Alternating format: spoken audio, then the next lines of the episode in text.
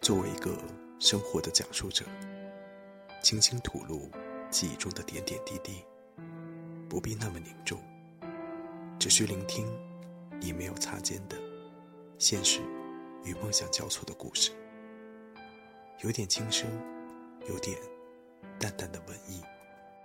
我们拥有的是独立的骑士精神，这就是我们聆听生活故事。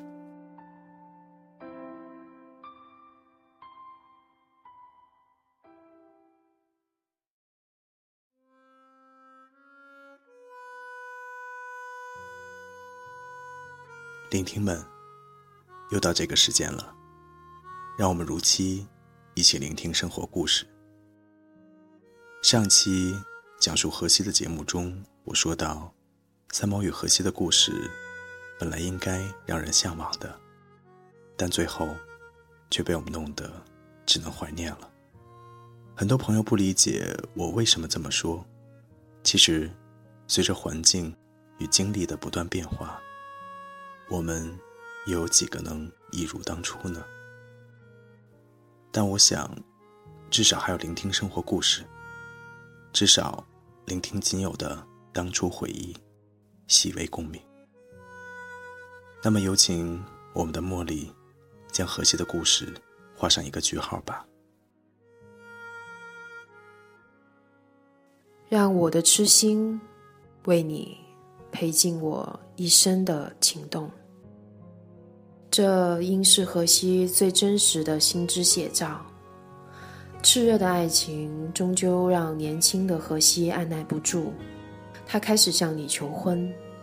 他双眸柔情万千，很是认真的对你说：“再等我六年，让我四年念大学，两年服兵役，六年以后我们可以结婚了。”我一生的向往就是有一个很小的公寓，里面有一个像你这样子的太太，然后我去赚钱养活你，这是我一生最幸福的梦想。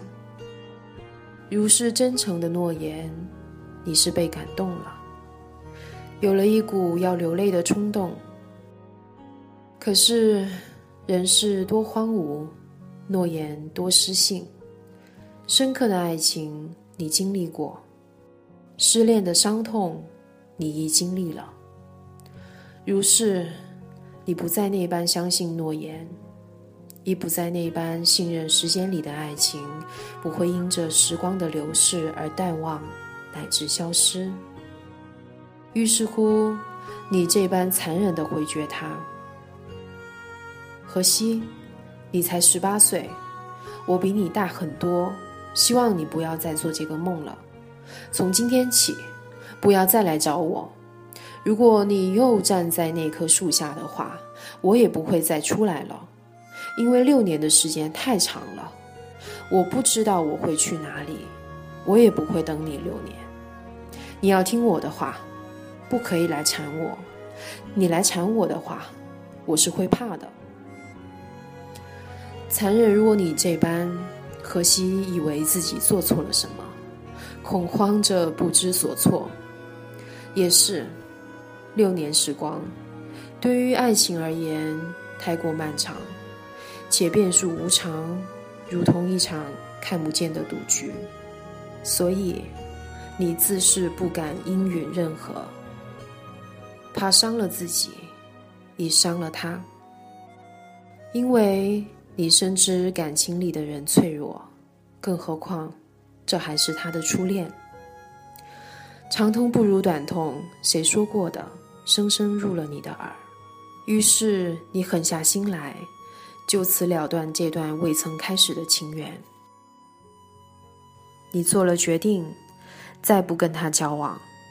你说的那般决绝，没有一丝回旋的余地，如是分手。于是你亦失伤。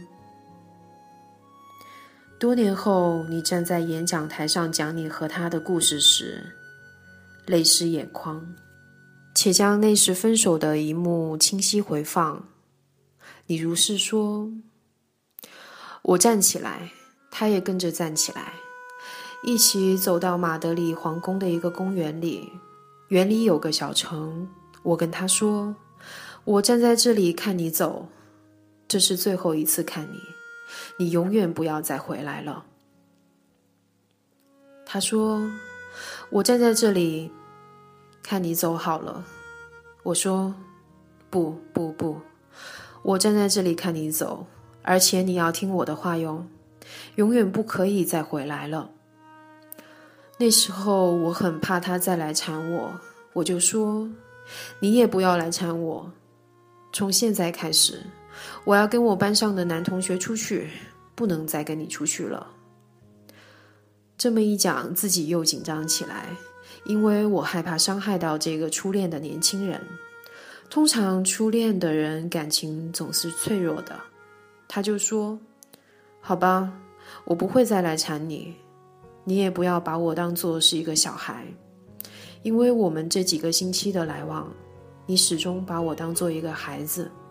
你说你不要再来缠我了，我心里也想过，除非你自己愿意。”我永远不会来缠你，因为深爱，所以懂得放手。那时小小的荷西生动，所以在你们告别时，他一面跑一面回头，脸上挂着笑，口中喊着 “Echo 再见，Echo 再见”。天色渐晚，还飘起了雪，让跑着回望着的荷西。有了说不出的伤感意味，你愣愣地站在那里，眼望着伤感的河西消失在黑茫茫的夜色与嗷嗷的白雪里，你几乎忍不住喊出来了：“河西，你回来吧！”可是你没有。对时间的不可预测，以及对感情的不可张望。让你退却了，可是你真的为这样的他神伤了。之后，你每当看《红楼梦》里宝玉出家的一幕时，你总会想起荷西十八岁那年在空旷的雪地里，怎么跑着叫着你的名字，“Echo 再见，Echo 再见”。还好，缘分待你和他不薄。六年后，你们真的再续了情缘。这样看来，人生里有些遗憾，真的可以弥补；有些缘分，你真的可以重来。人生是一出折子戏，凤冠霞帔上，任谁都可以演绎一出璀璨的剧目。这期间，有欢聚。亦有离别，有欢乐，亦有悲喜。我知道那时的你和他唱的便是一出凤冠霞帔上的动情折子戏。那时你为了斩断情丝，灭了他的念头，而很快的交上了新的男朋友。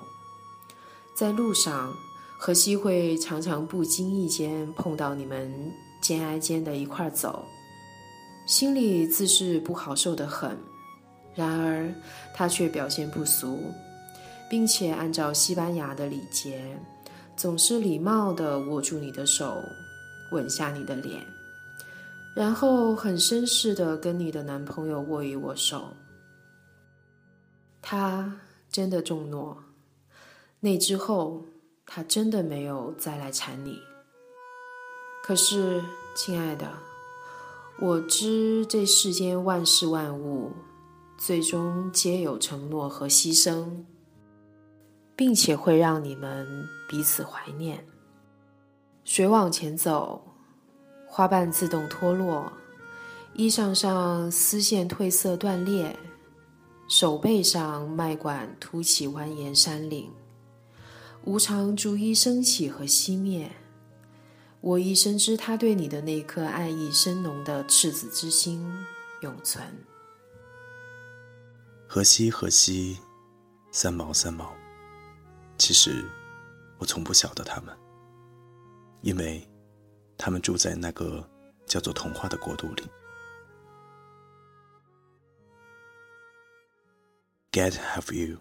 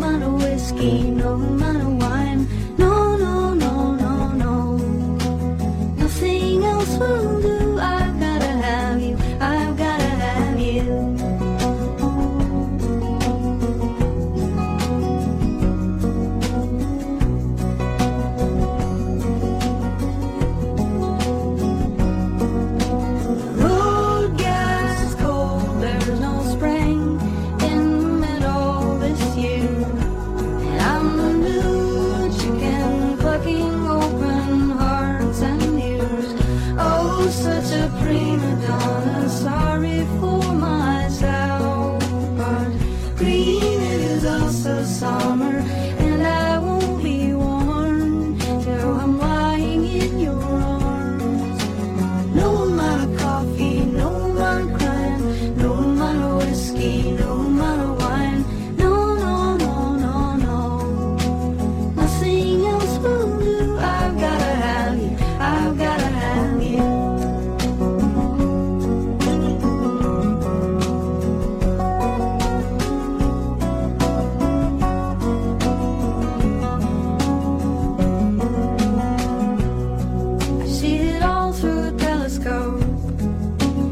suitcase and a warm